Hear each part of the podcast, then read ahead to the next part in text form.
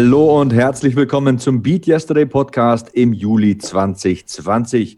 Ihr hört Ausgabe 39. Mein Name ist Sebastian Hackel und an meiner Seite ist natürlich Kevin Scheuren, der beste Partner, den man sich wünschen kann. Kevin, alles gut bei dir? Oh, danke, Sebastian. 39. So alt bist du ja auch, ne? Ja, ich gehe stark auf die 40 zu. Wahnsinn, Wahnsinn. Jetzt ist, jetzt ist es äh, ein konkurrenter Podcast. Alter und äh, Nummer des Podcasts. Wunderbar. Das, das sind Geschichten, die nur das Leben schreibt. Das ist ja quasi schon Schicksal, ja. Ähm, heute ist auch wieder einiges geboten in unserem Podcast, Kevin. Absolut. Wir haben einen faszinierenden Gast, den Triathleten Patrick Lange nämlich. Patrick konnte den Ironman Hawaii 2017 und 2018 gewinnen und äh, er war der erste Mensch, der bei diesem Wettkampf die Acht-Stunden-Marke knacken konnte. Als er zum zweiten Mal Ironman World Champion wurde, so sagt man ja offiziell, da absolvierte er den Wettkampf in sieben Stunden, 52 Minuten und sagenhaften 39 Sekunden. Ich könnte euch jetzt jede Menge Zahlen und Statistiken zu diesem Ausnahmesportler nennen, aber am besten macht ihr euch selbst ein Bild. Er ist heute nämlich unser Interviewgast und äh, ihr habt fast eine Stunde lang Zeit, ihn kennenzulernen. Lasst euch also motivieren, lasst euch von seiner Energie anstecken, hört vor allem genau zu, denn Patrick ist ein cooler Typ mit einer interessanten Geschichte. Und im Interview, da gehen wir durchaus in die Tiefe. Also unter unseren Hörern sind ja viele Radfahrer, Läufer, Schwimmer, Triathleten sowieso, also viele Hardcore-Sportler und deswegen genau aufpassen. Denn äh, Patrick gibt Tipps in puncto Ausrüstung, Ernährung, Regeneration, Training sowieso, Wettkampfplanung und so weiter und so fort. Im Vordergrund steht aber natürlich der Mensch Patrick Lange und der, den fand ich sehr sympathisch. Ich bin froh, dass ich ihn kennenlernen durfte. Das Interview lohnt sich auf jeden Fall. Ihr bleibt ja sowieso dran, aber ich habe es ja auch schon vorab gehört. Äh, und das ist ein sehr, sehr interessantes Interview, weil ja auch Triathleten, finde ich, ganz persönlich ganz besondere Sportler sind. Also diese, diese Dreifachbelastung, die du innerhalb eines Wettkampfs hast, die ist schon besonders. Ich würde es mir selber, glaube ich, nicht zutrauen, einen Triathlon zu überstehen, zumindest nicht ohne Training. Ich meine, klar, wenn, wenn ich das trainiere, dann kann ich das sicherlich auch. Aber Sebastian, ich finde, das ist, äh, und wir beide sind ja eher so ähm, Solosportler im Sinne von eine Sportart, die wir dann zu 100 Prozent ausleben, ist natürlich dann bei Triathleten so, dass sie quasi ähm, ja, 300% Sport treiben müssen und 300% Leidenschaft an den Tag legen müssen. Und da ist Patrick auf jeden Fall einer der, der Vorläufer, also die vorne weglaufen, so meine ich das in dem Fall. Ja, und der läuft auch hinten dran nochmal. Du musst ja sagen, die letzte Disziplin beim Ironman ist ja dann tatsächlich äh, der Marathon. Irre. Und äh, du bist fertig, du bist geschwommen, du bist äh, ewig lange Rad gefahren und dann läufst du noch einen Marathon. Und das Ganze unter drei Stunden mit einem Wahnsinnsschnitt. Und du hast ja auch gesagt, ähm, Triathlon, das ist nichts, wenn man das einfach mal so machen will. Er hat auch Einsteigertipps parat. Also wer vielleicht mal plant, so einen Mini-Triathlon zu äh, absolvieren, für den hat Patrick Lange durchaus Tipps parat. Aber ich verrate schon wieder zu viel. Das ist ein sehr, sehr interessantes Interview. Bevor wir zu diesem Interview kommen, Kevin, da hat sich aber auch bei dir einiges bewegt. Also Beat Yesterday steht ja für vieles. Ähm, unser Motto bedeutet, schneller zu laufen, mehr Gewicht zu bewegen, längere Strecken zu absolvieren, aber vor allem steht es ja für Weiterentwicklung, dafür Träume zu verfolgen, seine Ziele nicht aus den Augen zu verlieren oder gar aufzugeben. Und du hast ja diesen Traum, Sportkommentator zu werden. Und du bist diesem Traum im vergangenen Monat wieder mal ein Stückchen näher gekommen, denn bei Sky, da durftest du die Formel 1 kommentieren. Erzähl einfach mal, wie kam das zustande? Boah, ähm, ja, das war tatsächlich so, dass dieser Traum dann ein Stück weit näher gerückt ist, beziehungsweise ich ihn mal ausleben durfte. Äh, wenn auch nur von zu Hause, aber dazu gleich mehr. Ähm, ja, vielleicht generell nochmal, äh, ich mache ja zurzeit eine Ausbildung zum Medienkaufmann beim Hehl Verlag in Königswinter. Und es passiert eine ganze Menge. Meine Ausbildung wurde um ein Jahr verkürzt. Also ich muss nur zwei Jahre Ausbildung machen. Gratuliere. Dankeschön. Äh, es wird ein Buch von mir veröffentlicht. Nicht von mir. Also doch auch von mir, von einem, wir sind ein Autorentrio. Jan Christian Scheuren. Ähm, es ist sehr, sehr witzig, was dieser Verlag einem ermöglicht in der Ausbildung. Ähm, die Fucketlist, so heißt sie, 300 Dinge, auf die man einfach mal scheißen sollte. Äh, weil wir sehr viele Bucketlisten haben, ähm, Sachen, die man unbedingt mal erleben muss, haben wir uns überlegt, komm, äh, wir brauchen irgendwie mal Sachen, äh, ja, auf die man einfach mal scheißen kann. Äh, und das haben wir dann in Buchform gepresst. Das könnt ihr euch dann gerne mal zu Gemüte führen. Das ist, äh, es ist, es ist Klamauk, ein bisschen Klamauk, aber auch so Ernsthaftes dabei. Also ähm, ich werde es lesen. ich, ich hoffe. Ich hoffe. Ich schicke dir, den, ich schicke dir, ich schicke dir ein Exemplar. Sebastian. Das wäre fein. Ne? Das ein wär fein. unterschriebenes von mir, dass ich, dir, dass ich dir das mal schicken kann. Ein unterschriebenes Ich möchte es mit braunem Stift geschrieben haben. Warum denn mit braunem? 300 Dinge, auf die man. Ne? Ah, sehr gut, sehr gut. Okay, gut, das kriege ich hin. Ähm, so, jetzt zu Sky. Ähm, ich mache jetzt Starting Grid, ähm, den Formel 1 Podcast auf meinsportpodcast.de. Dasselbe Portal, in dem äh, dafür, dass Sebastian auch einen Podcast macht, Hackmans MMA Show. Ähm, das ist Deutschlands erfolgreichster Formel 1 Podcast. Wir hatten im Mai 250.000 Downloads. Also das ist schon für einen Podcast eine extrem stabile Zahl und das zu dem Zeitpunkt, als die Formel 1 ja gar nicht gefahren ist. Also wir haben da jede Menge Interviews gemacht und haben uns wirklich reingehängt, da super Inhalte zu liefern, ohne dass überhaupt aktuelles Renngeschehen zu sehen war.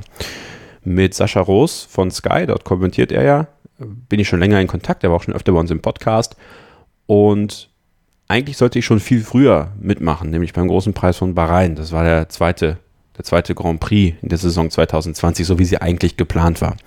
Da sollte ich dann nach München kommen und dann gemeinsam mit ihm kommentieren. Wegen Corona ist das ja ausgefallen. Und ja, das hat dann natürlich wieder ein bisschen gedauert und man musste natürlich irgendwo ein Stück weit auch diese Enttäuschung ähm, dann erstmal verarbeiten, weil man ja durchaus dann immer irgendwie ein Stück weit enttäuscht ist, wo man weiß, dass keiner was dafür kann und man ärgert sich dann. Äh, aber das habe ich dann sehr schnell in Produktivität umgewandelt und gesagt, okay, dann mache ich einfach mein Ding weiter. Und dann irgendwann nach dem, äh, nach der Corona-Pause, als dann klar wurde, wie der Kalender aussehen wird, auch da, das war äh, ein verrückter Tag. Ähm, ich habe mein Berufsschulzeugnis bekommen, mein erstes, äh, was sehr gut war und was natürlich auch den Anreiz gegeben hat, meine Ausbildung zu verkürzen. Ähm, ruft mich Sascha an und sagt, Kevin, nächste Woche ist es soweit. Oder in zwei Wochen, zu dem Zeitpunkt war es in zwei Wochen, weil da war eine Woche später der große Preis von Österreich und danach der große Preis der Steiermark. Es waren ja zwei äh, Rennen in Österreich. Da bist du dann dabei. Da machen wir das dann, was wir in Bahrain machen wollten, dass du freitags die beiden freien Trainings mitkommentierst. Also Sky macht es das so, dass, äh, weil die eigentlichen Experten, also Ralf Schumacher oder Nick Heidfeld, ehemalige Formel-1-Fahrer, nur am Samstag und Sonntag gebucht sind und am Freitag Sascha alleine wäre und dann jeweils anderthalb Stunden Sessions da sind und dann sucht man sich halt Journalisten oder Experten aus, aus anderen Bereichen quasi dann für äh, seinen Co-Kommentar und dann in dem Fall mich.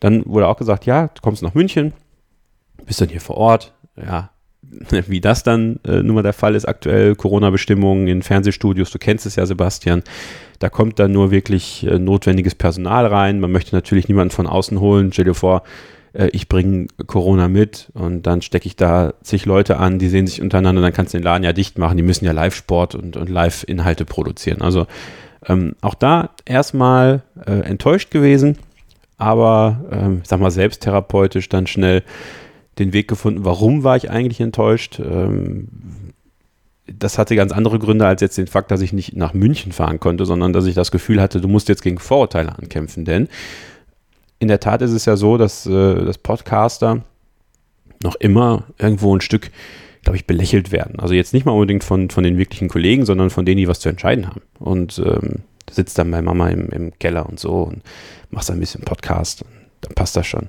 So, und wenn du dann vor Ort bist, du kannst dich präsentieren, du kannst, äh, die sehen dich mal, ja, und äh, Sebastian weiß ja auch, ich bin ja jetzt nicht der kleinste Mensch auf der Welt, also wenn, wenn man dann vor Nee. einem steht, dann, dann ist das ja schon was ganz anderes, ne? Man übersieht dich nicht so leicht. Nee, das nicht. Ähm, aber es hat natürlich was ganz anderes irgendwie von der, von der ganzen Art und Weise, wenn du dann nicht äh, zu Hause sitzt und das über Skype machst. Aber so war das dann. Und äh, das war auch äh, super interessant. Also die sind sehr spontan gewesen, muss man sagen. Also es gab keinerlei irgendwie Technikchecks oder so, was mich so ein bisschen nervös gemacht hat, weil ich dachte, okay, ist jetzt ein bisschen auch von dir abhängig, dass alles funktioniert. Ne? Bleibt der Laptop äh, stabil, stützt er nicht ab, bleibt das Internet stabil, ähm, sieht die Kamera gut aus, äh, hört sich das, der Ton gut an. Also ich habe ja gutes Equipment hier, aber du weißt halt nie, ob das wirklich am Ende dann auch im Fernsehen so rüberkommt. Ja, und dann äh, wurde ich immer so ein bisschen, also so ein bisschen gekitzelt hat es auf jeden Fall. Ja, und dann, dann ging es dann los. Also kurz nach elf äh, wurde ich eingewählt über Skype und das hat hervorragend funktioniert. Ich war super überrascht, was möglich ist mit Skype. Einfach nur mit Skype.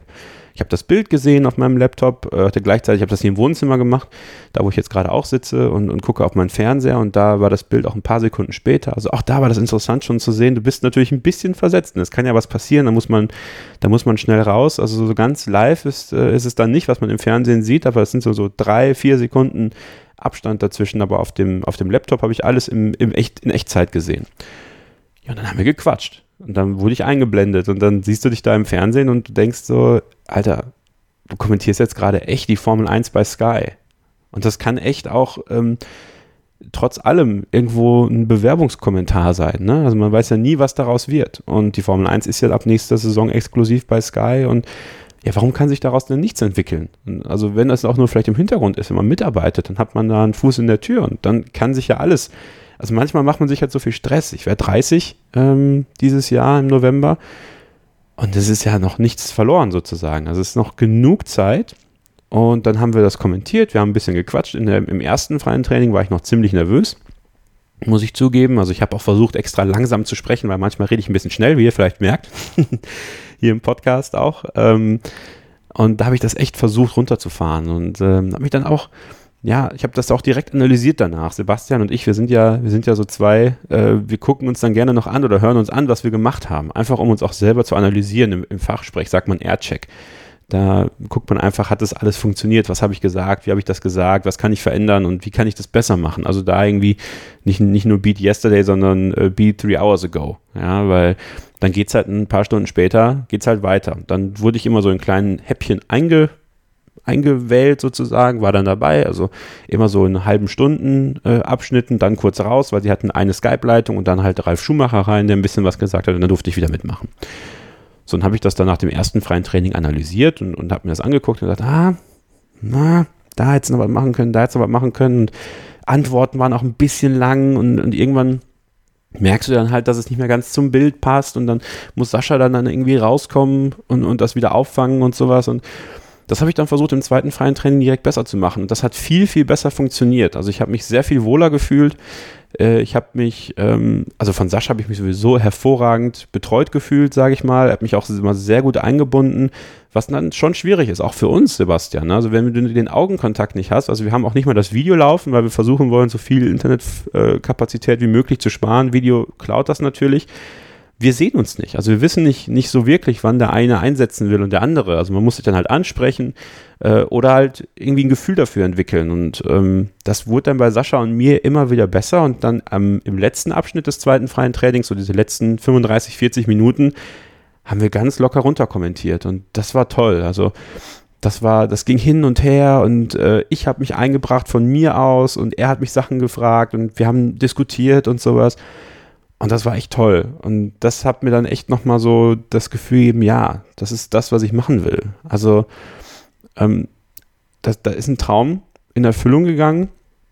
Und egal was passiert, das kann mir keiner nehmen. Und das ja, ist. Ich finde es ja, ja großartig, dass du diesen Traum nicht aufgibst. Ähm, du hast ja erzählt, du machst äh, eine Ausbildung, aber machst du so Pläne? Wie sehen die Pla Planungen aus bei dir? Habe ich nicht. Also ich, ich würde lügen, wenn ich sage, ich hätte jetzt einen Fünfjahresplan, was passieren soll, weil ich glaube, ich habe da zu sehr verstanden, dass es einfach schnell gehen kann. Also du hast es ja selber erlebt. Ähm, du bist jetzt bald zehn Jahre bei der WWE als Kommentator zuständig ähm, und oder angestellt und das ging ja bei dir auch. Also das konnte ja auch keiner erahnen vorher, wie schnell, und du hast es ja auch schon im Podcast erzählt, wie schnell das gehen kann. Und gerade in der Medienwelt, da bist du ja auch ein bisschen abhängig davon, ob eine Tür aufgeht und ob dann jemand da ist, der dir die Tür auch aufhält. Also Absolut. das ist halt einfach so. Und äh, jetzt, ja, wie sagen wir, jetzt, jetzt kenne ich mal Leute, die das, die das können. ähm, nein, aber Spaß beiseite, ich muss ja immer noch durchgehen. Und das ist aber auch ein Lohn für meine gute Arbeit. Und, äh, ja, wichtig ist einfach mal, den Fuß, den du jetzt da in der Tür hast, nicht rauszunehmen. Genau es kann ja bei den Medien auch mal sein, jetzt mit Corona, dass ein halbes Jahr, ja, nichts passiert, aber nimm den Fuß nicht raus. Und bei mir war es ja eine sehr vergleichbare Situation. Ich habe auch mit 30 angefangen beim Fernsehen zu arbeiten, mhm. habe dann ein Jahr lang nur eine Sendung gemacht. Im zweiten Jahr kam eine zweite Sendung dazu und so im dritten Jahr ging es dann rasend schnell und im vierten Jahr habe ich meinen Beamtenjob gekündigt. Also das kann ganz sprunghaft gehen, das ähm, kann man auch nicht immer direkt beeinflussen, aber ich gebe dir halt nur den einen Tipp gib diesen Traum nicht auf, nimm diesen Fuß nicht aus der Tür. Denn ich glaube, du hast die Stimme, du hast das Wissen, du hast die natürliche Begeisterung, die man ja nicht äh, sich aneignen kann, um diesen Sport Formel 1 super rüberzubringen. Und ich sehe da wirklich Potenzial und ich sehe da eine Zukunft für dich. Dankeschön. Ähm, ja, ich hoffe, dass es eine gibt und ich mache mir da aber auch keinen Stress. Also ich habe auch von meinem Ausbildungsverlag ein Übernahmeangebot bekommen. Ähm, das ist ja eine super Grundlage. Eben, das ist eine super Grundlage und ich möchte, eigentlich möchte ich auch, das können wir vielleicht mal in einer anderen äh, Ausgabe besprechen, ähm, weniger verbissen sein. Ja, und, und mehr einfach schauen, so was, was passiert, passiert. Weil manche Sachen kannst du einfach gar nicht, hast du gar nicht in der Hand. Also du, wir, wir machen hier unsere Arbeit und, und irgendwer wird da mal aufmerksam. Oder eben nicht. Dann ist es aber auch nicht schlimm. So möchte ich das eigentlich sehen. Deswegen mache ich keine Pläne, weil ich einfach nicht weiß, also ich weiß, wo ich morgen bin, so ist es nicht, ne? Aber zu wissen, wo ich in einem, in einem Jahr bin, weil ich habe ja auch noch Sachen zu erledigen. Ich muss ja auch noch die Ausbildung fertig machen. Ich muss in der Schule gute Leistungen zeigen. Ich möchte da auch gute Leistungen zeigen. Ich möchte dieses Vertrauen ja auch zurückgeben und möchte sagen, okay, das habt ihr richtig gemacht und das motiviert mich ungemein. Und dann gucke ich mal, was passiert. Um, das ist so, das ist so das, was, was, was, was ich mir so angeeignet habe in den letzten, sagen wir mal, anderthalb, zwei Jahren. Ja, wie du vorher schon gesagt hast, auch so ein Podcast ist ja eine Entwicklung. Man ähm, kommentiert, man äh, spricht in diesem Podcast miteinander, man muss eine Chemie entwickeln und auch das ist, glaube ich, ganz gut gewachsen. Und äh, zu der anderen Sache, die du auch erwähnt hast, du hast ja sehr viele gute Dinge gesagt in den vergangenen Minuten. Ähm, ich habe ja, äh, das ist vielleicht nicht mein Lieblingskämpfer, aber ich habe einen äh, Lieblingskämpfer in der UFC, weil du vorher von meinem MMA-Podcast gesprochen hast. Max Holloway, der kommt aus Hawaii und er sagt immer, it is what it is. Ich lasse mich auf der Welle treiben, ich reite auf der Welle dahin und äh, es wird alles gut. Ich habe die Fähigkeiten, ich habe das Vertrauen in mich selbst It is what it is, sagt er auf jeder Pressekonferenz zu zehn verschiedenen Fragen als Antwort. Well, it is what it is.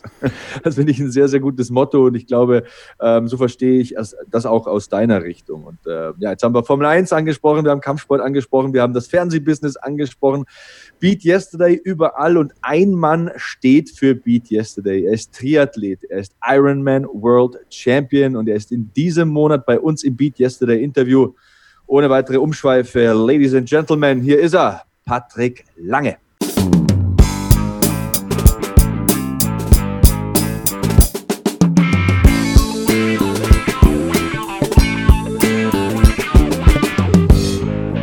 Heute im Beat Yesterday Interview der König von Hawaii, der Triathlet und Ironman World Champion 2017 und 18, Patrick Lange. Hallo Patrick, schön, dass du dir etwas Zeit für uns nimmst. Ja, servus, grüß euch. Patrick, in deinem Wikipedia-Eintrag, da steht, dass du Deutscher bist, ähm, aber in Österreich lebst, dass du Triathlet bist und dass du den Ironman Hawaii zweimal gewonnen hast. Aber da steht auch ein bedeutungsschwangerer Satz. Patrick Lange, ich zitiere jetzt, entstammt einer sportbegeisterten Familie. Erzähl uns doch mal ähm, was zu deiner Kindheit und äh, wie du aufgewachsen bist. Äh, ja, das ist durchaus richtig. Ja, mein Vater war äh, selber ähm, Läufer und ähm, ist hobbymäßig Marathons gelaufen. Also äh, in einer, äh, ich kann mich daran erinnern, dass er äh, sich immer die Zähne ausgebissen hat an der Drei-Stunden-Marke. Äh, also kein, kein, kein Profisportler, aber schwer begeisterter Marathonläufer. Meine Mutter war auch immer talentiert, hat dann aber eher so äh, ihre Leidenschaft ähm, äh, auf den Rücken der Pferde ähm, gefunden. Ähm, und ja, so bin ich eigentlich eher meinem Vater nachgeeifert und äh, kann mich daran erinnern, dass ich ähm, im Alter von zwölf Jahren circa äh, hat er mich zum ersten Mal zum Laufen mitgenommen. Und ich könnte dir heute noch die Runde zeigen, die äh, 10 Kilometer Runde bei uns oben in Bad Wildungen äh, im, im Stadtwald äh, die, er, die er mit mir gelaufen ist und äh, tatsächlich äh, wirklich die, die Erinnerung an, den, an meinen ersten Dauerlauf mit meinem Vater im Wald, die ist noch sehr, sehr äh, präsent vorhanden und hat ähm, die Leidenschaft sozusagen geweckt und ähm, ja, am Ende des Tages mich dahin geführt, wo ich jetzt bin. Trotzdem hat es äh, zunächst auf dem Mountainbike begonnen bei dir. Was hat dich denn so am Mountainbiken fasziniert und wann wurde offensichtlich, dass du so ein Talent bist auf dem Mountainbike? Ähm, ja, also erstmal bin ich in einer total tollen, äh, äh, naturbelassenen Region äh, groß geworden, ähm, rund um den Kellerwald, Bad Wildungen, wie gesagt. Ähm, und ich habe auch im Vorfeld schon ähm, viele Sportarten durchlaufen. Also ich bin ähm, bei der Leichtathletik gewesen. Ich habe natürlich Fußball gespielt, ähm, so wie, wie alle äh, Jungs. Bei der Leichtathletik habe ich äh, wirklich gar nichts auf die Reihe bekommen. Ich konnte nicht springen, ich konnte nicht werfen, äh, ich konnte, äh, äh, konnte vor allen Dingen nicht sprinten. Also das war wirklich ähm, am Anfang eine sehr demotivierende Erfahrung, ähm, zu sehen, dass halt wirklich ich offensichtlich irgendwie äh, fast gar, kein, gar keine sportlichen Talente habe. Und zu allerletzt hat man mich dann auf die Bahn gestellt und äh, hat halt mal geguckt, wie schnell ich 1000 Meter rennen kann. Und da war ich, äh, da war ich viel, viel schneller als die anderen. Ähm, und da hat man schon gesehen, okay, dass der, dass die Ausdauerschiene wohl doch eher das ist, äh, was mir liegt. Ähm, beim Fußballspielen war das auch äh, im Endeffekt so, dass ich das, der Mittelfeldspieler war, der im Prinzip die ganze Zeit nur hoch und runter gerannt ist und kaum tot, tot zu kriegen war. Und ähm, dann kam noch mal zwei Jahre was ganz anderes nach, äh, nach äh, Fußball und ähm, äh, Leichtathletik äh, kam dann noch mal eine Go-Kart-Phase, wo ich tatsächlich zwei Jahre lang Go-Kart-Rennen gefahren bin, äh, wo mir einfach die Geschwindigkeit total äh, gefallen hat.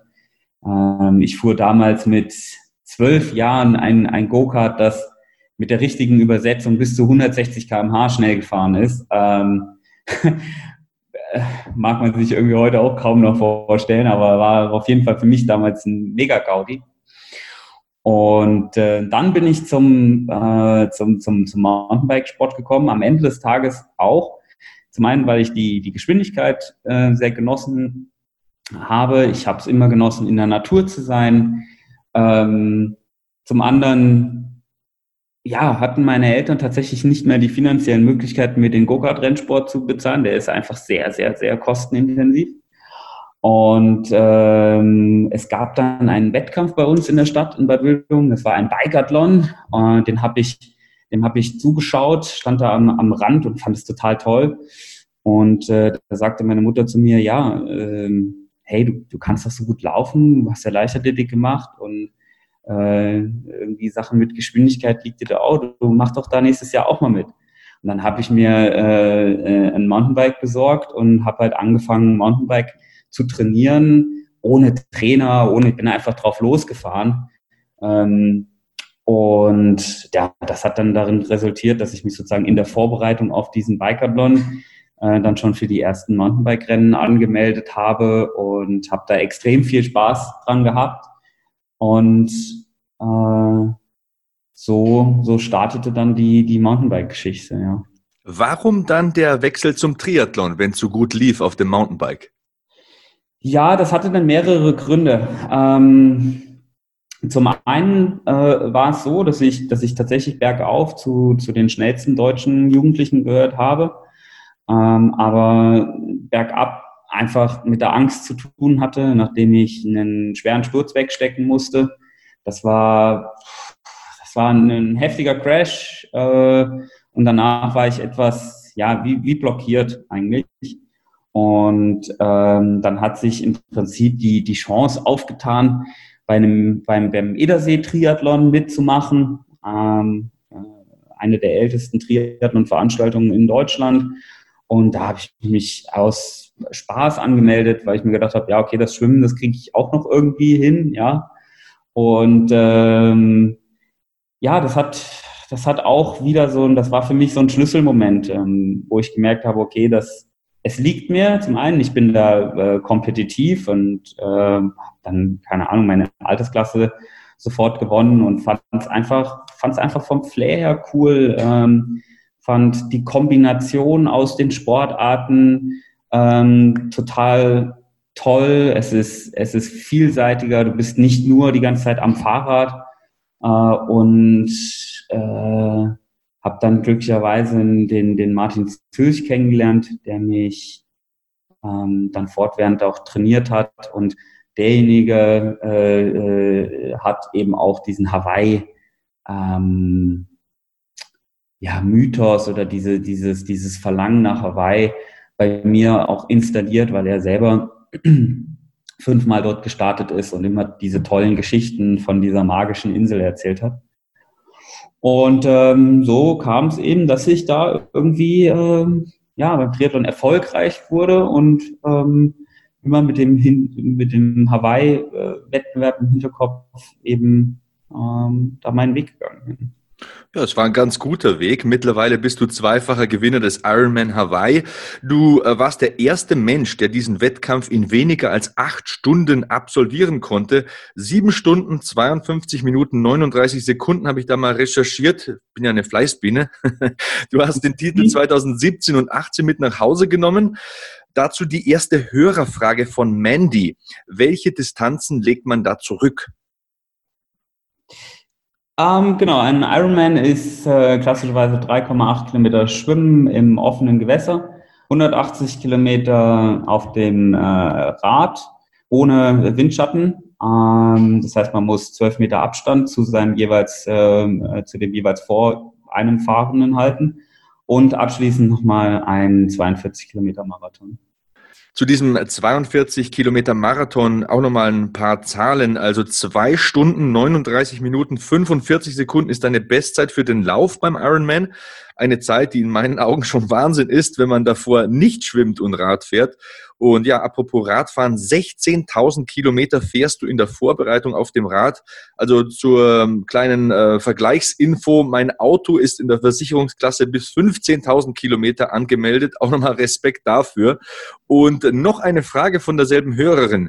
Wie lange braucht man, um sich auf einen Triathlon vorzubereiten und wie lange dauert es, bis man das professionell machen kann, falls man das Talent dazu hat?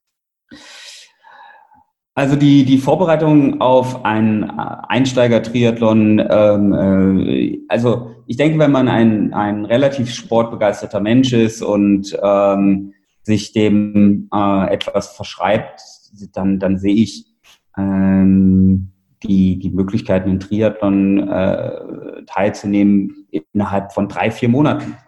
Ähm, man man kann ja mit einem Sprint-Triathlon anfangen, so wie ich auch äh, damals angefangen habe, also klassische Volksdistanz über 750 Meter Schwimmen, 20 Radfahren und 5 Laufen. Das ist sozusagen so die kleine Einstiegsdroge und äh, dann kommen die Leute meistens auch nicht mehr davon los und sind mit dem Triathlon-Virus infiziert und ähm, ich würde schon sagen, dass das relativ schnell geht. Äh, dort äh, an einem Triathlon generell mal teilzunehmen. Triathlon-Virus, finde ich ja schon wieder sympathisch. also, um, ich, ja. Ja, ich, ich finde ja auch spätestens seit der Geschichte mit dem Heiratsantrag dich als Person sehr sympathisch. Also für alle, die es nicht wissen, nach dem Zieleinlauf beim Ironman Hawaii 2018 hat äh, Patrick seiner Frau einen Antrag gemacht. Man hat da ja acht Stunden Zeit. Hast du dir das während des Wettkampfs noch ein wenig überlegt oder hättest du es so oder so gemacht und hast du vielleicht auch im Kopf gehabt, ja, was ist denn, wenn sie Nein sagt? ähm, also das letzte kam mir tatsächlich nicht in den Sinn irgendwie. Das spricht für die Frau. und äh, nein, es war halt tatsächlich so, dass ich das äh, sehr für mich behalten habe äh, und da viel, viel Kraft ähm, aus, aus der, äh, für die Vorbereitung auch gezogen habe, aus diesen Gedanken. Ähm, äh, und ja, war einfach auch äh, super stolz in dem Moment auf das, was wir eben zusammen erreicht haben und äh, noch zusammen erreichen können. Und ähm, ja, da, da reifte natürlich diese, dieser endgültige Entschluss, ähm, während des Wettkampfes, das dann dort zu machen. Ähm, aber ich hätte den, den Antrag, wenn ich jetzt äh, 20. geworden wäre, hätte ich dann eben im, im kleineren Kreis äh, so oder so vorgehabt. Also hinter jedem starken Mann steht eine starke Frau, entnehme ich da zwischen den Zeilen. Weiter mit den Hörerfragen. Ähm, Jona würde gerne wissen, in welchem Maße du zusätzlich Krafttraining betreibst. Ich kann, man ja, ich kann mich ja an diese Ausgabe mit dir ähm, vom aktuellen Sportstudio erinnern. Da hast du damals gesagt, dass Krafttraining sehr wichtig ist. Wie wichtig ist es denn? Nach wie vor sehr wichtig. Ähm, unter der Saison verliert es etwas an Wichtigkeit, aber vor allen Dingen im Winter ähm, gehört eben das, äh, das Kräftigungstraining ganz, ganz wichtig in den Aufbau äh, herein. Und ähm, ja, also ist eigentlich unverzichtbar, aber tatsächlich mit dem etwas größeren Fokus eben im Winter. Und jetzt aktuell reden wir da so von, von einmal die Woche und im Winter äh, reden wir von dreimal die Woche. Okay. Torben fragt, in welchen Wiederholungsbereichen du trainierst, wenn du Krafttraining machst und ob du einen Ernährungsplan hast. Und ich frage auch gleich, welche Übungen macht ein Triathlet? Also einen Ernährungsplan äh, habe ich nicht. Ich habe jemanden, der mich eben beratet, der meine ähm, äh, Nährstoffversorgung überwacht. Äh, da ist es auch wichtig, eben immer vor allen Dingen auch wieder, vor allen Dingen auch im Winter gut mit Nährstoffen, äh, Mikronährstoffen versorgt zu sein. Äh, bin da auch äh, happy, einen, einen, guten Partner an meiner Seite zu haben, der mich da gut versorgt. Äh, und das wird eben auch von extern überwacht, über, über Laborwerte. Ähm, aber jemanden, der mir wirklich einen Plan aufschreibt, ähm, morgen drei Scheiben Brot und äh, eine Portion Nudeln, so ist es nicht, zum Glück. Ähm, mein Leben läuft schon geplant genug, da wollte ich mir nicht auch noch das Essen vorschreiben lassen. Ähm, ja, und die Repetitionen beim Krafttraining, da reden wir tatsächlich eher auch von, von eher äh, äh, höheren Wiederholungszahlen, also sprich 12 bis 15 ähm, und in, in seltenen Fällen ähm, vielleicht einmal im Monat äh, ein Maximalkrafttraining. Ähm, aber im Großen und Ganzen ist es tatsächlich eher diese 12 bis 15 Wiederholungsschiene. Wichtigste Übung hast du, glaube ich, auch noch gefragt. Ähm, wenn ich eine rauspicken müsste, dann sind es natürlich die Squats, also die ganz klassischen äh, Kniebeugen, ähm, die äh, für mich ein Ganzkörpertraining darstellen und ähm, in so einem Trainingsaufbau unverzichtbar sind. Every Day is Leg Day. Und ich habe mal gelesen bei dir, dass du im Wettkampf äh, ungefähr 10.000 Kalorien während des Wettkampfs also zu dir nimmst. Mhm. Das ist absolut Wahnsinn. Also das ist ja viermal ungefähr das, was ein Otto Normalverbraucher am Tag zu sich nimmt. Und das isst du, beziehungsweise wahrscheinlich ist ja Flüssigkeit während des Wettkampfs? Genau, das ist hauptsächlich Flüssigkeit. Ähm, äh, natürlich in Form von sehr, sehr zuckerhaltigen Gels äh, und da ist es auch wichtig, dass man mm, die, ich sag mal, zwei Drittel der, der Energie tatsächlich beim Radfahren aufnimmt, äh, weil offensichtlich beim Schwimmen kann man nichts aufnehmen. Dort ist man äh, mit Schwimmen beschäftigt. Man bekommt auch keine Flaschen angereicht, so wie beim Langstreckenschwimmen üblich, ähm, sondern da ja, trinkt man eben vorher sein, sein Gel, dann geht's los, schwimmt circa 45 Minuten und dann ähm, äh, versucht man auf dem Rad circa zwei Drittel dieser Energie in sich herein, ja, schon fast zu drücken. Ähm, so viel wie es, wie es geht, eben aufzunehmen. Man ist dann natürlich auch vom Verdauungstrakt äh, einfach an äh, gewisse Limitierungen gebunden und muss sich da äh, auch rantasten, braucht auch das richtige Produkt, das man gut verträgt und so weiter. Ähm, und äh, ja, äh, zum Glück gibt es mittlerweile gibt es mittlerweile auch von Garmin so eine kleine Erinnerung, die man sich einspeichern kann, weil spätestens nach drei, dreieinhalb Stunden ähm, äh, fällt es echt schwer und man hat ja einfach auch keinen Hunger. In dem Moment, wo man Hunger hat im Wettkampf, ist man ja schon zu spät äh, dran mit der, mit der Ernährung. Ähm, und von daher ist so ein kleiner Reminder zwischendurch, äh, immer ganz gerne gesehen. Und ähm, ja, das restliche Drittel nimmt man dann eben auch über Flüssigkeit äh, beim Laufen auf. Sehr, sehr interessant, finde ich. Ähm, Jenny fragt hier, wie sieht dein Training zur Corona-Zeit aus? Äh, beeinflusst die Pandemie deine Einheiten oder lässt dich das komplett kalt? Nein, total. Ähm, mehrere Dinge spielen da rein. Zum einen äh, waren für, ja, ich, ich, glaube, sieben oder acht Wochen die Schwimmbäder geschlossen. Das heißt, ich konnte tatsächlich äh, gar kein, gar kein äh, Wassertraining machen. Habe eben in der Zeit viel Krafttraining gemacht, viel Zugseiltraining gemacht, um äh, meinen Oberkörper und meine Arme so ein bisschen in der Schwimmform zu halten. Ähm, das ist das eine. Zum Glück sind wir ja relativ gut ähm, ja, über die Runden gekommen, sage ich mal, ohne einen super harten Lockdown, wie er zum Beispiel in Spanien war, hm, wo die Leute ja gar nicht mehr rausgehen durften. Das heißt, ähm, Laufen und Radfahren hat, äh, hat weiterhin normal in Anführungszeichen stattgefunden. Ich sage in Anführungszeichen, weil natürlich die Pandemie sehr starke Auswirkungen auf die Wettkampfsaison äh, hat, wie wir alle wissen. Ähm, so habe ich es dann irgendwann auch äh, ja als äh, ähm, ich sag mal Chance genutzt, einfach an, an erstmal an Schwächen zu arbeiten.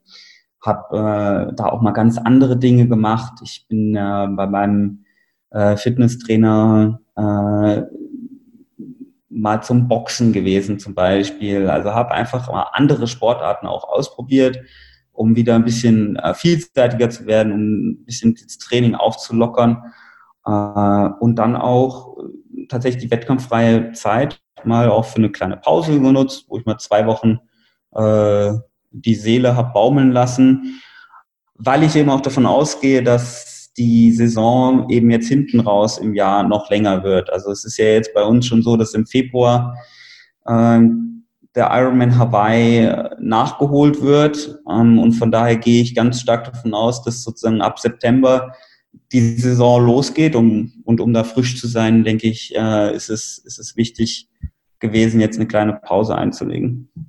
Ja, wer weiß, vielleicht ist das ja ganz gut für dich. Ähm, hier kommt eine Frage von Thomas. Äh, wie sehr fehlen dir die Events? Wie sehr fehlt dir der Kontakt zu den Athleten? Hat ein wettkampfloses Jahr auch wirtschaftliche Folgen für dich?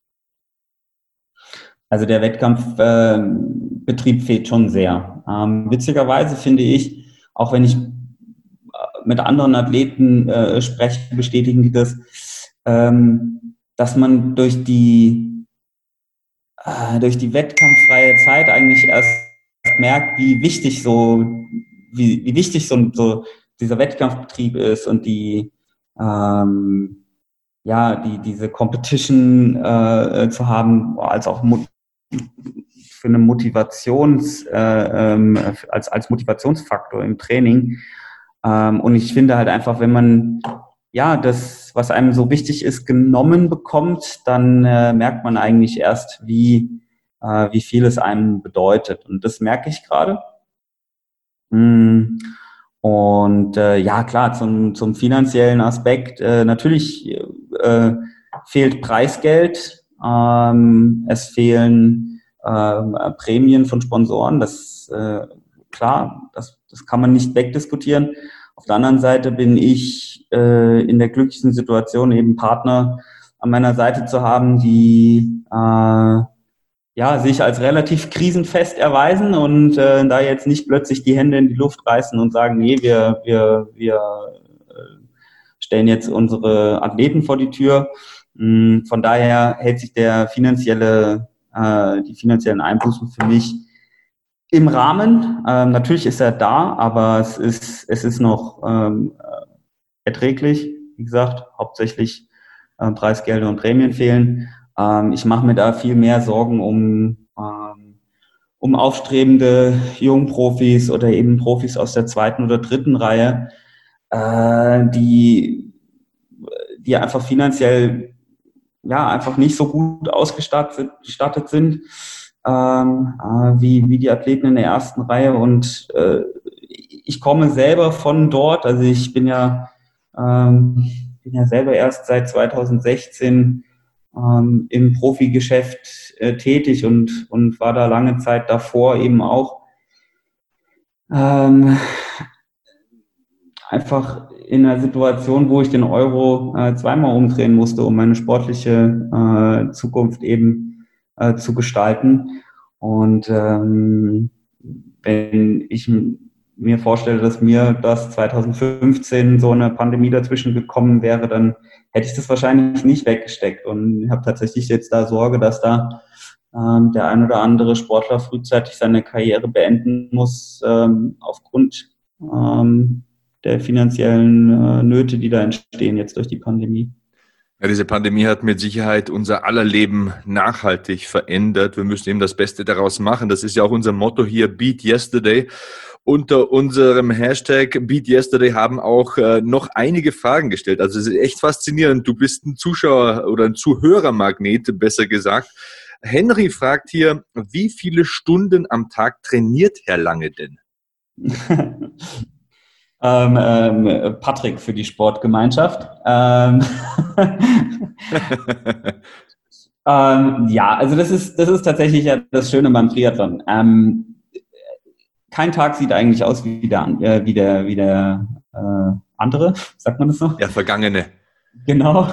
Also es ist immer viel Bewegung drin, aber wir, wir sprechen so von circa 30 Stunden Training die Woche ähm, was eben auch mal, äh, was, was auch einen Ruhetag wie heute, wo ich Zeit habe, äh, mit netten Leuten im Podcast zu reden. Vielen, vielen äh, Dank. Immer gerne. Ähm, dafür äh, bin ich sozusagen, dafür habe ich meinen Ruhetag und da werde ich heute äh, nur noch ein bisschen Athletiktraining machen, äh, ein bisschen bisschen Stretching, die, die, die Woche sozusagen vorbereiten. Da sprechen wir von einer Stunde oder so. Ähm, und dann wird aber auch diese Woche Tage für mich bereithalten, wo ich sicherlich sechs oder sieben Stunden trainiere. Ähm, kommt immer darauf an, was eben das Ziel des jeweiligen Tages ist. Und ähm, ja, da bewegen wir uns so in dieser Range. Okay, da haben wir einen ganz guten Eindruck davon. Eine lustige Hörerfrage hier. Wäre es eigentlich erlaubt, während eines Triathlons Musik zu hören?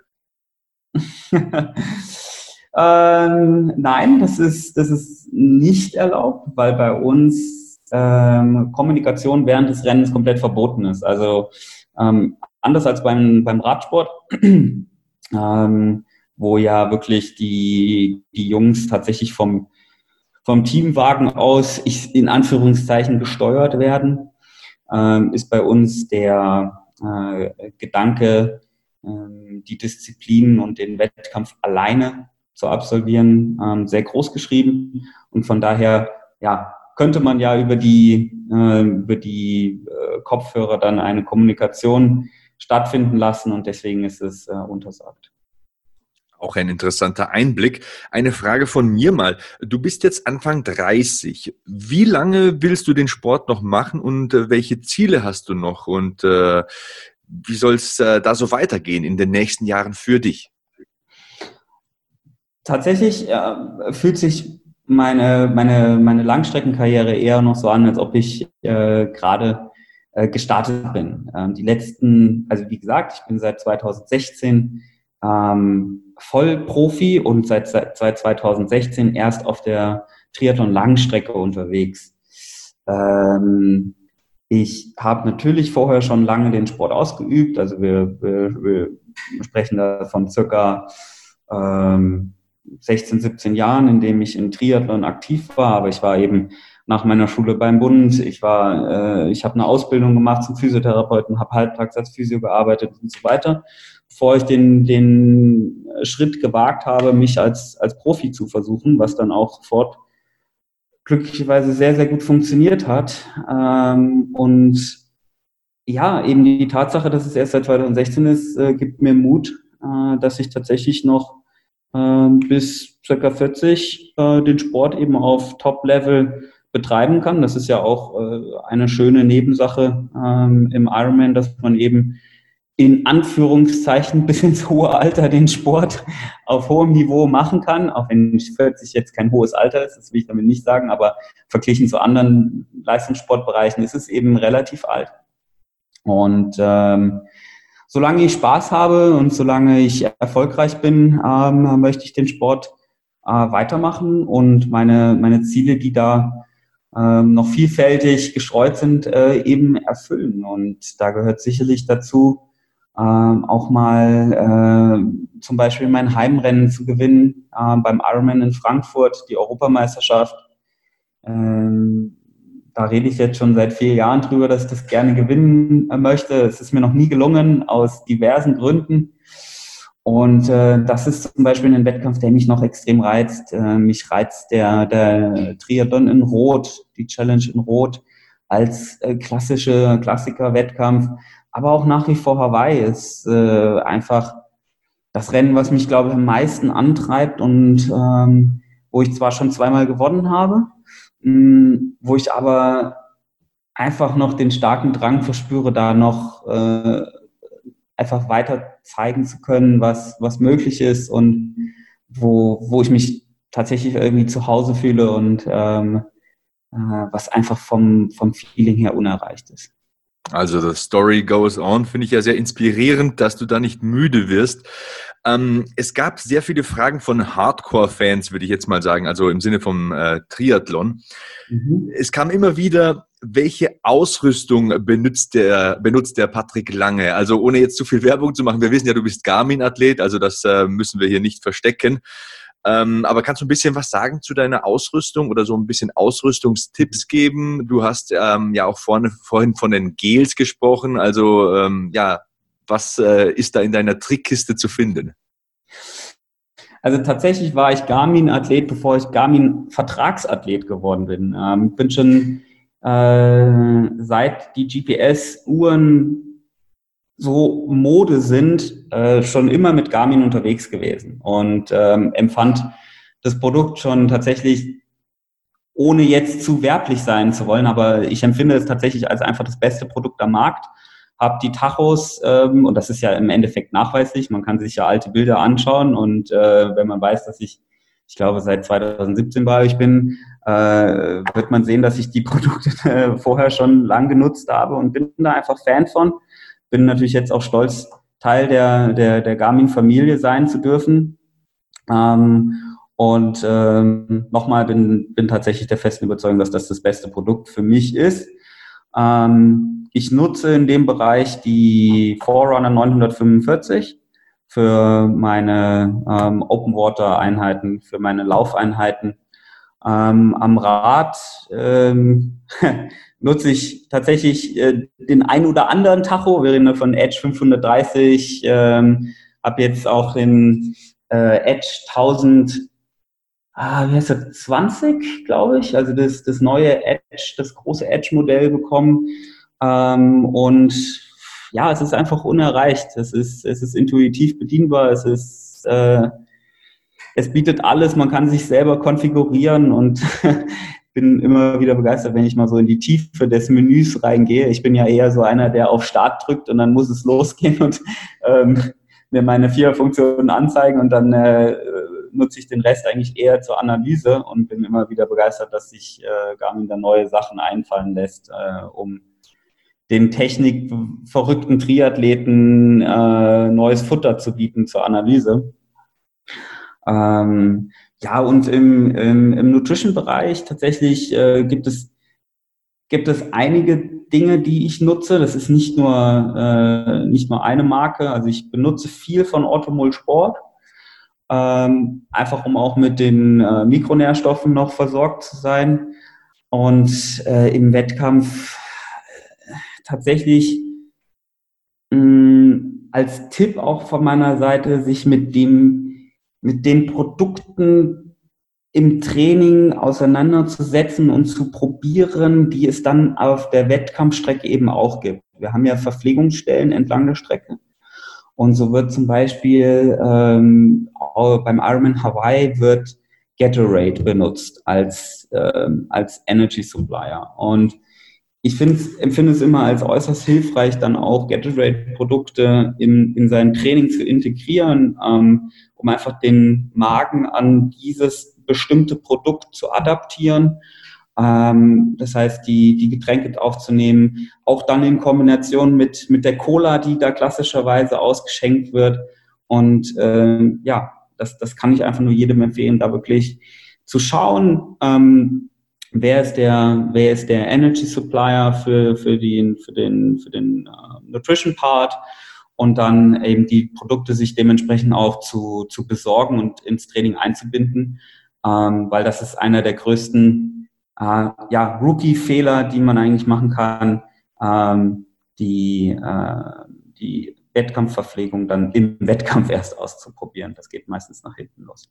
Ja, das wäre auch ironischerweise meine nächste Frage gewesen, denn ich habe auf YouTube Videos gesehen, in denen du während dem Wettkampf ähm, Cola trinkst. Da nimmt man da wirklich alles, was man bekommen kann? ja, tatsächlich. Äh, Cola ist da äh, im Marathon der beste Energy Drink, den man, den man bekommen kann. Ähm, es, ist, es ist schnell verfügbarer Zucker, es hat Koffein ähm, und es ist meistens noch gekühlt äh, und von daher ähm, ist das ja der Drink der Wahl. Man greift aber nicht zu allem, was einem gereicht wird. Es gibt ein wie sage ich das jetzt am besten, einen großen österreichischen äh, Energy Drink Hersteller, ähm, mit dem ich tatsächlich sehr schlechte Erfahrungen gemacht habe. Wenn mir das gereicht wird, ähm, dann spucke ich es entweder aus oder ähm, äh, benutze es, um es über den Kopf zu kippen, um mich zu kühlen ja, ich kühle mich mit klebrigen Energy Drinks während des Marathons, weil auf Hawaii bei 40 Grad äh, sengender Hitze nimmst du alles, was, was du kriegen kannst, um deine Körpertemperatur runterzubekommen. Ähm, und da ist einfach das Prinzip, ja, ich habe es ausprobiert, ähm, mehrfach während des Wettkampfes und mein Magen verträgt es eben einfach nicht. Ähm, deswegen ähm, eben, ja, dieses, dieses Produkt äh, ist da nichts für mich. Sehr, sehr interessant. Was mich ja interessiert, ähm, was macht man, wenn man vom Wasser in die Laufschuhe schlüpft, um keine krassen Blasen und Verletzungen zu bekommen? Also ich bin da furchtbar anfällig. Ich bekomme mhm. manchmal blaue Zehen, wenn ich nur fünf Kilometer laufe und äh, der Schuh oder die Socken nicht die richtigen sind. Äh, oder ist das einfach wurscht? Also ich gehe mal davon aus, dass du sowieso die Zehen zerstörst und zahlreiche Blasen bekommst bei diesem Wettkampf, der ja einen ganzen Tag lang geht. Also äh, aber wie macht man das? Wie geht man da möglichst schonend heran? Ja, also das ist natürlich klar. Man, man hat die ein oder andere Blase ähm, und man verliert auch mal einen Zehennagel. Das muss aber nicht unbedingt sein. Ähm, es kommt wirklich darauf an, dass das, dass das Schuhwerk passt. Das, das, ist, das ist schon mal das A und O. Also beim Radfahren äh, ist, es, ist es einfach so, ähm, ich fahre ohne Socken, ähm, einfach mit, mit nackigen, nackigen Füßen im, im Schuh äh, und habe da auch relativ wenig Probleme. Ähm, durch die, durch die Bohrverschlüsse kann man den Schuh relativ gut äh, an den Fuß anpassen und ähm, da gibt's da gibt's keine Blasen oder äh, keine Druckstellen, das passt. Und dann beim Lauf ist es natürlich ähm, super wichtig, einfach da einen, einen, einen A, super gut passenden Schuh zu haben. Ähm, und B, kann ich halt nur empfehlen, ähm, eine getragene Socke äh, zu benutzen, also keine frisch gewaschene neue Socke äh, im Marathon verwenden, ist ein alter Haustrick, der aber wirklich wichtig ist und funktioniert. Mm, und dann ist ja das Problem einfach, dass du viel, viel Wasser äh, über dich drüber kippst, um deine Körpertemperatur eben irgendwie runterzubekommen. Und dieses Wasser sorgt natürlich für, für Reibung im Schuh und äh, kann dann äh, ja einfach die, die Blasen entstehen lassen. Und ähm, ja, da kommt man tatsächlich äh, gar nicht so äh, drum rum, denke ich. Ähm, aber man kann es eben etwas reduzieren, indem man die gerade genannten Tipps beachtet. Sehr, sehr gut. Also werde ich auch beherzigen. Ein Vögelchen aus der Redaktion hat mir gezwitschert, dass du des Öfteren schon mit Florian Neuschwander gelaufen bist. Er ist ja auch ein Garmin-Athlet. Würdest du ihm eine Triathlon-Karriere zutrauen? Ja, der Flo ist auf jeden Fall verrückt genug, ähm, dass ich ihm das zutraue. Er hat ja schon den ein oder anderen Triathlon auch absolviert. Ähm, aber ja, ich glaube, beim, beim Schwimmen wird es dann, äh, dann einfach schwer für ihn. Ich habe ihm auch schon die ein oder andere Schwimmstunde mal gegeben, äh, damit er sich zumindest über Wasser halten kann im, im Triathlon. Ähm, aber ich glaube, äh, er soll doch lieber beim, äh, beim Trailrunning und bei seinen verrückten Aktionen äh, bleiben. Ich glaube, da geht er, geht er mehr drin auf und äh, hat, hat wahrscheinlich mehr Spaß. Also Schuster, bleib bei deinen Leisten. Wir haben es verstanden. Ähm, Gibt es eigentlich Geschichten zu krassen Pannen? Du bist jetzt auch ein erfahrener Wettkampfathlet. Ist mal was so richtig in die Hose gegangen? Ähm, ja, also natürlich passiert, passiert immer mal wieder ähm, äh, Blödsinn. Ich habe äh, zum Beispiel beim, beim Carbo-Loading äh, vor einem Wettkampf äh, aus Versehen mal zum Protein-Shake gegriffen und mir im Prinzip ähm, ja anstatt den äh, fünf Löffeln ähm, äh, zuckerhaltigen Carbo-Loader eben fünf Löffel Proteinpulver getrunken, was dann was dann ungefähr so 60 Gramm äh, Protein war. Äh, also das ist das, was ich nach dem Krafttraining ungefähr trinke. 60 Gramm Eiweiß mit ein paar Beeren drin und äh, ja, äh, etwas Kreatin. Und äh, ich musste mich auch jahrelang dran gewöhnen. genau, und ich komme eben von 15 Gramm Protein und äh, das ist schon teilweise schwer verdaulich für mich. Und das war keine gute Idee äh, vor dem Wettkampf. ich saß dann die ganze Nacht auf dem Klo und ähm, der Wettkampf ging dann auch etwas nach hinten los. Ähm, ja, sowas passiert, äh, sowas kommt, glaube ich, äh, ja, passiert im Westen. Ähm, ansonsten, ja, Stürze ähm, äh, wäre auch noch so eine Panne, die, äh, die mir direkt äh, in den Sinn kommt. Aber ist ja zum Glück nicht der, der Standard. Okay, ähm, Stichwort Trainer und äh, Planung. Wie wichtig ist das? Also analysiert man Lauftechnik, Schwimmtechnik zum Beispiel, zum Beispiel per Video? Genau, also das äh, läuft bei mir so, dass ich ähm, einen spezifischen Lauftechnik-Coach an meiner Seite habe. Der ähm, kommt ja alle zwei, drei Monate ähm, zu Besuch oder ich besuche ihn und dann arbeiten wir wieder an der, an der Verfeinerung, an der Ökonomisierung der Lauftechnik. Ähm, und in der Zwischenzeit ähm, arbeiten wir da eben datenbasiert, was, was der Running Pod an, an Daten und die Uhr eben an Daten liefert, wird, wird direkt bei ihm ähm, ausgewertet. Und ansonsten äh, bitte ich meine Frau einmal die Woche äh, in einer spezifischen Einheit eben mal mit der Handykamera draufzuhalten und ähm, dann wird es so eben über, über die Ferne verfeinert. Ähm, beim, beim Schwimmen läuft es eigentlich, eigentlich ganz genauso. Und ähm, ja, ich glaube vor allen Dingen im Ironman ist die, die Ökonomisierung der, der Schlüssel zum Erfolg. Ähm, je weniger Energie du sozusagen verschwendest, äh, desto besser. Ähm, je aerodynamischer du auf dem Rad sitzt, desto besser. Es geht eigentlich immer darum, die, äh, die, ja, die Energie zu sparen und äh, dich ökonomisch zu bewegen. Und äh, äh ich glaube, damit kannst du die Grenze noch am, am meisten verschieben.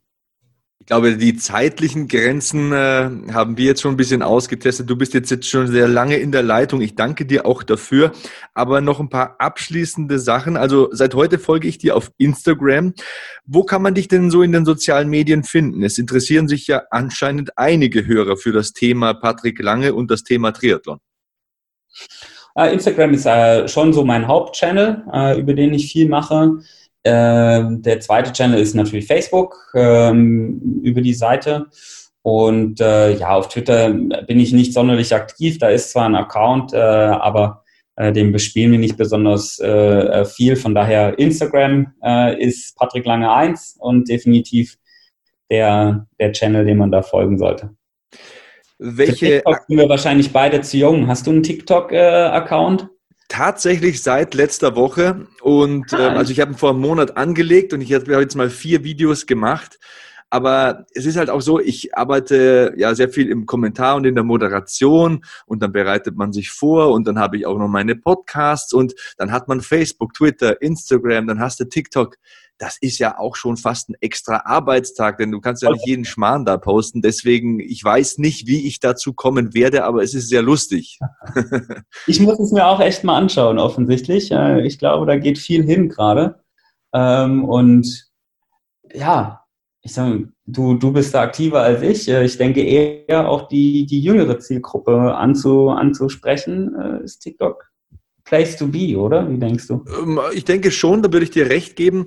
Es ist halt so, bei Instagram mache ich die Erfahrung, dass die Leute auch meine Texte lesen. Also ich versuche da zu motivieren, zu inspirieren. Ich werde da auch oft angeschrieben zum Thema Weight Loss und Motivation und so weiter. TikTok ist, mhm. glaube ich, so ein Fun-Ding. Und ähm, Spaß ist aber auch wichtig. Ich will das jetzt gar nicht abwerten. Ich denke, es ist wichtig, beim Sport Spaß zu haben. Und so eine Sportart wie Triathlon ist ja jetzt nicht super spektakulär und für die heutige Generation vielleicht nicht primär interessant. Aber das muss ja nicht heißen, dass man die Leute dafür nicht faszinieren könnte. Ne?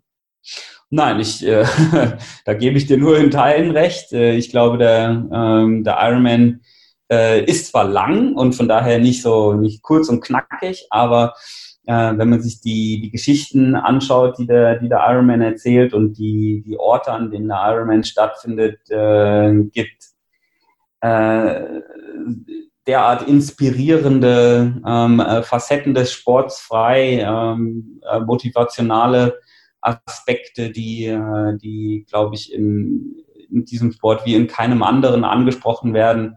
Ähm, ich sage nur ab Kilometer äh, 30 beim Marathon äh, ist, glaube ich, zur Hälfte der, der Kopf, der da der treibende Faktor ist. Und ähm, ähm von daher, äh, äh, ja, glaube ich, ist es, ein ist es eine, äh, eine sehr, sehr interessante und abwechslungsreiche äh, Sportart.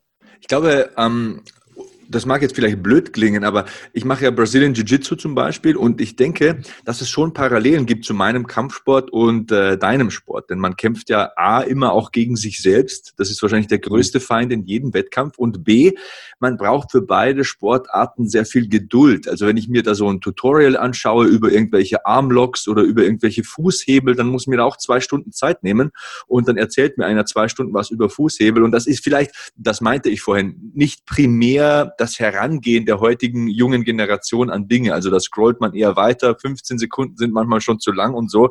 Mhm. Aber es lohnt sich eben auch mal Dinge auf sich wirken zu lassen, vielleicht auch mal länger als 15 Sekunden dabei zu sein. Ja, definitiv. Ähm, definitiv. Ist eine interessante Parallele.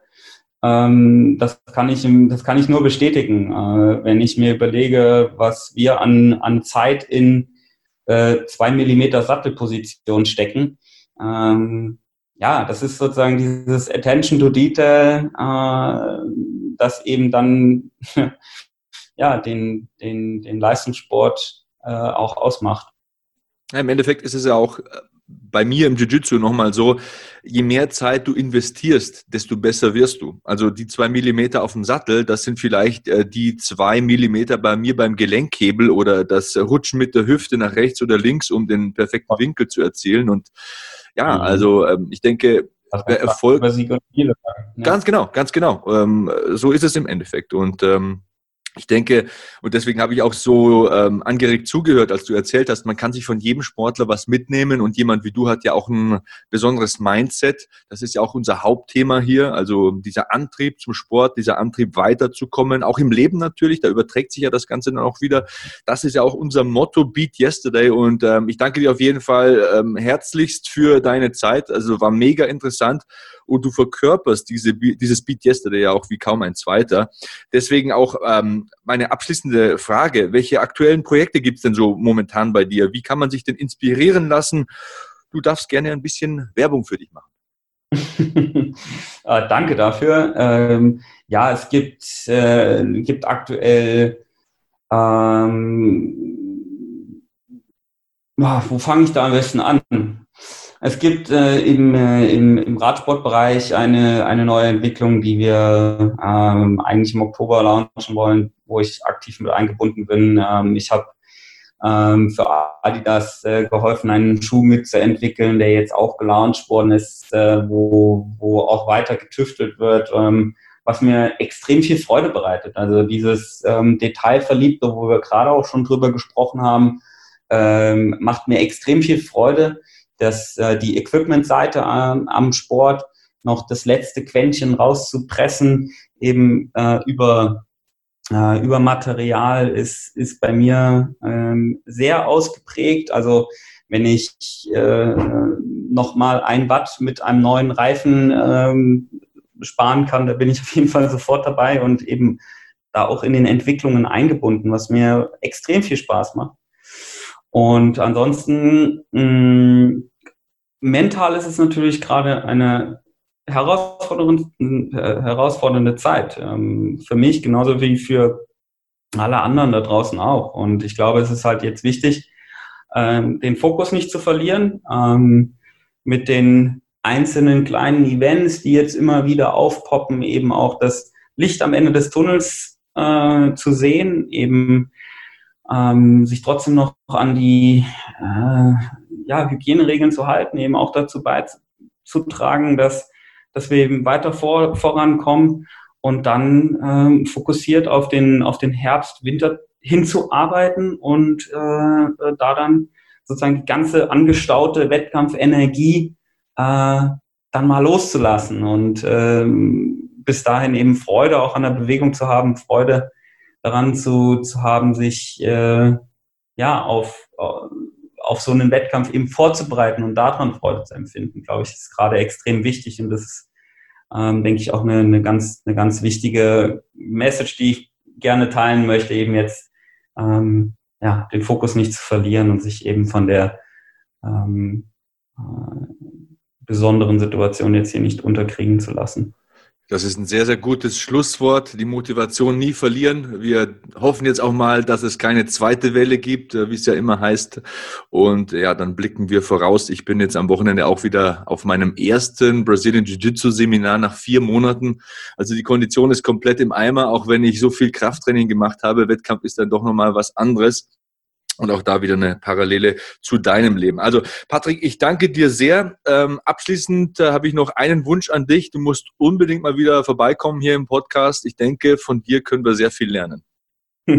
Ich danke dir, Sebastian. Danke für die Einladung und äh, ich freue mich aufs nächste Mal. oh dabei. ja, ich mich auch. Patrick, danke und äh, bis zum nächsten Mal.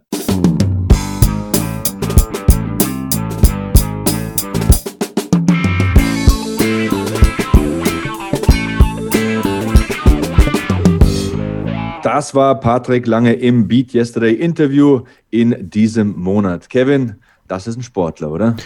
Das ist ein Vollblutsportler. Und wie gesagt, ich habe ganz besonderen Respekt vor Triathleten. Einfach weil sie nochmal, finde ich, vom Mindset andere Sportler sind als äh, Solo-Sportler. Das hatte ich ja vorhin umschrieben mit Leuten, die nur eine Sportart betreiben. Das ist schon, das ist schon brutal wo ich jetzt auch immer noch so mich so frage, ist, ähm, ich glaube, für Triathleten oder für, für, für Sportler, die, die ja jedes Jahr auf ein besonderes Highlight hinfiebern, ne? und das ist der Ironman Hawaii für diese, und das fällt dieses Jahr einfach alles aus. Du musst quasi deine ganze Motivation, deine ganze Lebensplanung mit ins nächste Jahr bringen. Das ist wie äh, bei den Olympioniken. Die sind jetzt ja auch quasi aufgeschmissen. Also die bauen sich jahrelang auf für Olympia. Jetzt fällt Olympia dieses Jahr aus, ist nächstes Jahr. Sie müssen die ganze Lebensplanung umschmeißen. Und da finde ich dann wieder das Interview von letzter Woche, mit, äh, letzter Woche, letzten Monat mit Dr. Christian Reinhardt, das Sportpsychologische, sich dann wieder zu motivieren, sich neu aufzubauen und auch das ganze Leben wieder so auszurichten, dass es ja dann nächstes Jahr passen muss, weil die Pläne sind ja gemacht. Es muss ja alles irgendwie dann auch wieder passen für nächstes Jahr oder für wann auch immer das nachgeholt wird. Das finde ich ultra spannend und ich glaube, ja, dass Triathleten auch äh, unterschätzte Sportler sind in unserer Gesellschaft. Also auf jeden Fall. Ne, es fokussiert sich viel auf Fußball, aber auch, auch wieder auf Basketball oder Handball oder selbst Boxen eine Zeit lang. Ähm, aber Triathleten, das sind super unterschätzte Sportler, die unfassbare Leistungen bringen. Unfassbar. Wie Patrick eben sagt, er trainiert 30 Stunden die Woche. Das ist Wahnsinn. Das ist, das ist einfach von einem anderen Stern. Da reden wir nochmal von einem ganz anderen Niveau an äh, Dedication, an Hingabe für deinen Sport. Also, ja. und das, obwohl er wahrscheinlich nicht das verdient, was ein Top-Fußballer ja. verdient. Und äh, trotzdem zum Fußball da auch nochmal, um da den Bogen zu spannen. Ich glaube, das hast du äh, gut gesagt. Die Fähigkeit eines Top-Sportlers, liegt darin, Top-Leistung zum richtigen Zeitpunkt zu bringen. Das ja. ist eine ganz, ganz hohe Kunst. Ich meine, du bist jetzt äh, der Fußball- und Formel-1-Experte. Es ist die eine Sache, im Training schnell zu fahren oder im Training Tore zu schießen. Mhm. Aber wenn dann das Champions League Finale ansteht oder der Hockenheim Grand Prix, mhm. dann musst du eben genau zu dem Zeitpunkt, an dem Tag, wo dir vielleicht ein bisschen schlecht ist, wo du vielleicht eine Schnupfnase hast, wo du vielleicht mit der Freundin oder der Frau noch gestritten hast am Tag davor, da gilt es dann trotzdem Leistung zu bringen. Und das ist äh, eine Fähigkeit, die mich sehr fasziniert an Sportlern. Und äh, du hast ja auch unser Interview des vergangenen Monats angesprochen mit Dr. Christian Reinhardt. Also all diese Interviews und unsere Podcasts und auch interessante Artikel gibt es ja in unserem Lifestyle-Magazin zu entdecken, beatyesterday.org. Und unseren Podcast gibt es nicht nur da, sondern auch auf allen gängigen Podcatchern, Spotify, iTunes und so weiter und so fort. Also das sind eine Menge spannende Themen mit verschiedenen Sportlern und Menschen aus allen Bereichen des Lebens, die sich auf gewisse Momente vorbereiten, die ihre Ziele fest im Auge haben und darauf hinstellen steuern. Und das finde ich immer sehr, sehr interessant, ähm, diesen Menschen einfach mal zuzuhören. Einfach mal die Klappe zu halten und einfach mal zuhören und zu entdecken, wie die so ticken. Ja, vielleicht müssen wir auch mal einen Motorsportler einladen. Hatten wir ja auch noch nicht. Also, da bist du der Mann, Kevin. Da bist du jetzt gefordert. Mal, ja, vielleicht kann ich da mal was machen. Also wie trainiert ein Motorsportler? ich glaube, das ist auch mal ein anderes Training. Ich meine, das, das wissen vielleicht die ein oder anderen von euch. Also da gucken wir mal, was wir machen können. Wir würden uns natürlich auch darüber freuen, wenn ihr uns bei ähm, Apple Podcast mit fünf Sternen ähm, auszeichnet und auch gerne mal ein Feedback da lasst. Denn wir wollen natürlich immer noch besser werden. Beat Yesterday, das gilt auch für uns hier im Podcast. Was gefällt euch gut, was gefällt euch nicht so gut, was wünscht ihr euch, habt ihr Fragen? Ähm, gerne mal bei Apple Podcast in das Feedback schreiben, fünf Sterne dalassen. Das hilft uns natürlich auch in den Charts nach oben zu kommen und auch ja, in, den, in den Ohren der Leute zu landen, sage ich mal. Und wenn ihr uns äh, schreiben wollt, dann könnt ihr das machen über Twitter und äh, zumindest bei Sebastian über Instagram, at Sebastian Hacke bei Twitter und Instagram, at Kevin-Scheuren für mich bei Twitter. Instagram habe ich nicht mehr, Hashtag BeatYesterdayPod, Hashtag BeatYesterday. Äh, auch da gerne Feedback und Fragen dalassen. Wir checken das regelmäßig und bringen das dann auch gerne mal äh, in den Sendungen ein. Und vielleicht müssen wir auch mal wieder in den nächsten Monaten jemanden von euch einladen, äh, der sicherlich eine spannende Geschichte zu erzählen hat, äh, vielleicht äh, einen spannenden Sport betreibt, Extremsport oder sowas und da mal mit uns drüber quatschen will oder auch ja, über Beat Yesterday im Alltag. Ja, es muss ja nicht immer Leistungssport sein, sondern es kann ja auch einfach mal etwas sein, gerade in der Corona-Phase haben wir doch alle sehr gemerkt, ähm, ja, wie sehr wir vielleicht auch manchmal am Limit gelaufen sind äh, in den Monaten davor. Dann, dann ging es einfach mal komplett auf Null. Was hat das mit euch gemacht? Also auch das vielleicht eine ganz spannende Sache. Wie fahrt ihr euren Motor wieder hoch, jetzt wo alles wieder so ein bisschen in die neue Normalität geht? Also da können wir gerne mal drüber diskutieren, gerne mal drüber sprechen. Würden wir uns sehr freuen, Sebastian. Auf jeden Fall. Und äh, bei uns geht es auch wieder los. Und uns, das heißt äh, meine Brazilian Jiu-Jitsu-Gruppe. Also Echt? ich trainiere jetzt seit äh, zwei Wochen wieder in so einer kleinen Gruppe. Und ich muss sagen, es, ich habe es sehr vermisst. Ähm, es verändert mich wieder sehr positiv. Denn ich bin ausgeglichener, ich kann mich auf der Matte austoben und äh, ja, ich begrüße es sehr, dass äh, diese Corona-Zeit jetzt mit diesen neuen Lockerungen, die man jetzt erst so richtig zu schätzen weiß, ja, das Leben wieder positiv verändert. Und ich habe auch noch eine kleine Geschichte aus meinem Familienleben. Also jetzt haben wir sehr hohe Themen angeschlagen. Du wirst Sportkommentator, Patrick Lange wird Ironman World Champion. Jetzt komme ich noch mit einer ganz kleinen Sache, ähm, die mich aber auch sehr positiv beeinflusst hat.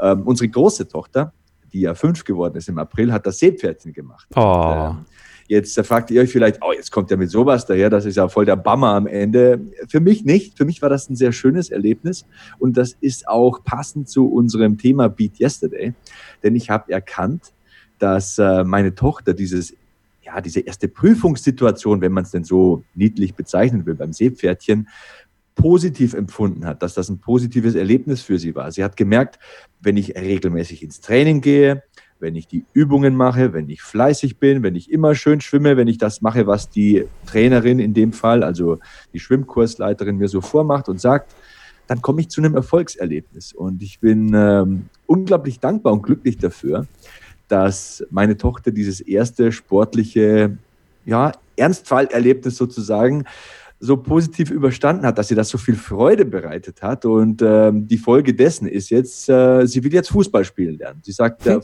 ob das dann da auch so funktioniert, wenn man ins Training geht, wenn man das macht, was der Trainer sagt, wenn man immer schön fleißig ist, wenn man regelmäßig hingeht, ob man dann auch irgendwann mal Tore schießen kann. Und, äh, ja, das ist auch irgendwie Beat Yesterday. Ich äh, bin sehr dankbar, dass ich zwei gesunde Kinder habe und äh, dass sie sich äh, den ganzen Tag bewegen, ist natürlich auch anstrengend. Äh, von 6 Uhr morgens bis 8 Uhr abends stellen die die Wohnung auf den Kopf und jetzt können sie auch wieder raus zur Corona-Zeit. Also jetzt wird im Pool geschwommen und wie gesagt, der Schwimmkurs läuft wieder und jetzt wollen wir dann äh, Fußballspielen anfangen. Das ist eine schöne Sache. Das ist Beat Yesterday. Da bewegt sich auch was. Da geht was vorwärts.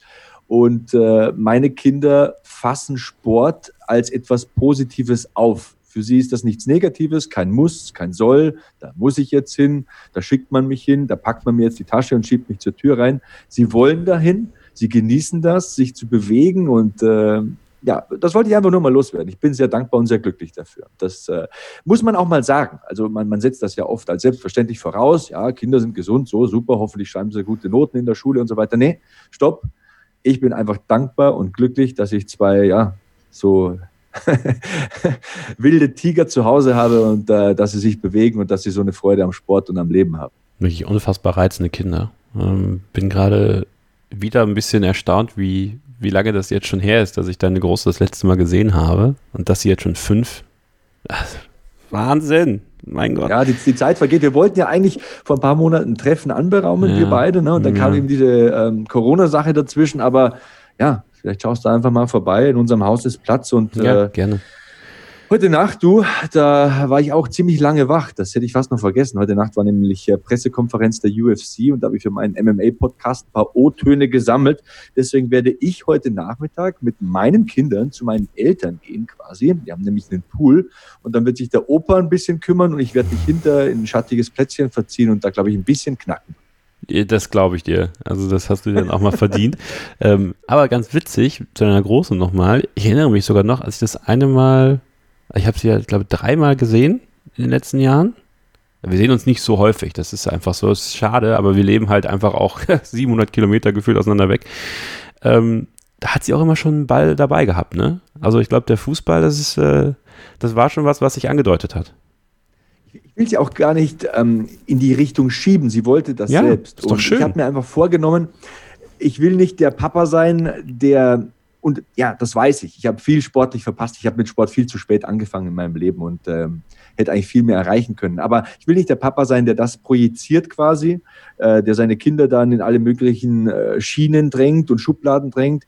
Ich will sie dabei unterstützen, was ihnen Spaß macht. Jetzt will sie Fußball spielen, okay. Äh, sobald jetzt äh, die F-Jugend bei uns wieder regelmäßig trainiert, werde ich mit ihr hingehen. Ich werde ihr mit Rat und Tat und mit Getränkeflasche zur Seite stehen.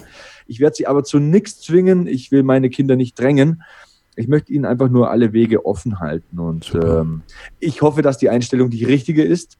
Ist sie. Ähm, aber so sehe ich das Ganze. Ist sie, absolut. Also es ist doch schön, wenn du, wenn du merkst, dass, dass die Kinder ähm, ja eigene Leidenschaften entwickeln und du sie einfach unterstützen kannst damit, ohne dass du, dass du verbissen wirst oder am, am Spielfeld dran stehst und äh, viele Väter ähm, da siehst du es dann auch, die wollen dann ihre eigene unerfüllte Leidenschaft ausleben über ihre Kinder, über ihre Söhne, ihre Töchter und gehen dann mit denen um, äh, gerade am Spielfeldrand beim Fußball. Es ist schon manchmal sehr, sehr extrem.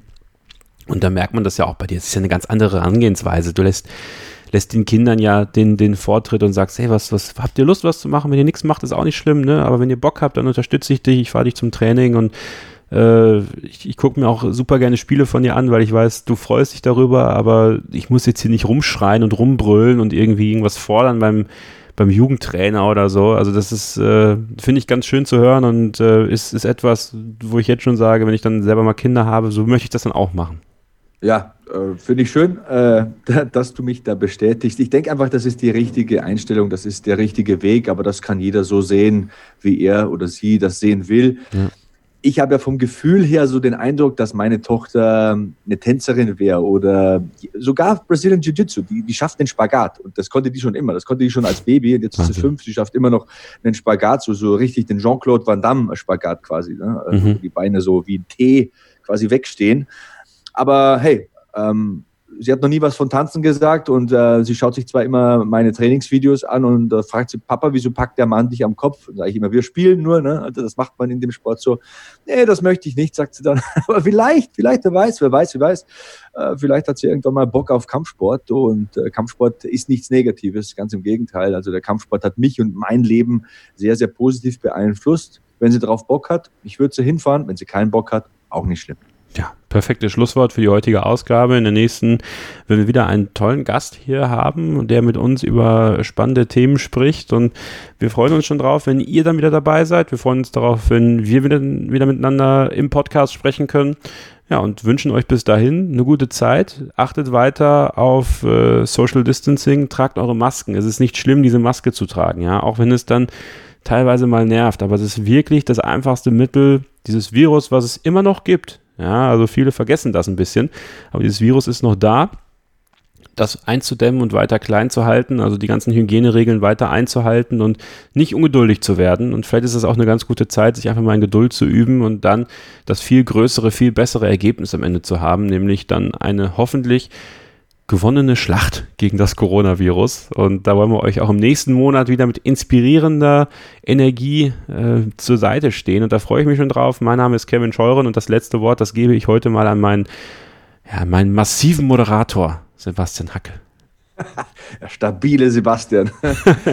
ja, ich habe auch nicht mehr viel zu sagen. Äh, bleibt sicher, bleibt safe, passt auf euch auf und ähm, das werde ich versuchen auch zu tun. Auch wenn der Anreiz immer groß ist, unter die Leute zu gehen und so weiter. Tragt eine Maske. Ne? Und wenn ihr Sport macht, äh, macht es mit Verantwortung. Wie gesagt, ich treffe mich mit vier Leuten, mache in einer Kleingruppe Sport, Risikominimierung und so weiter. Und äh, ansonsten hören wir uns nächsten Monat. Kevin, bring uns nach Hause. Stay hungry, stay positive, and beat yesterday.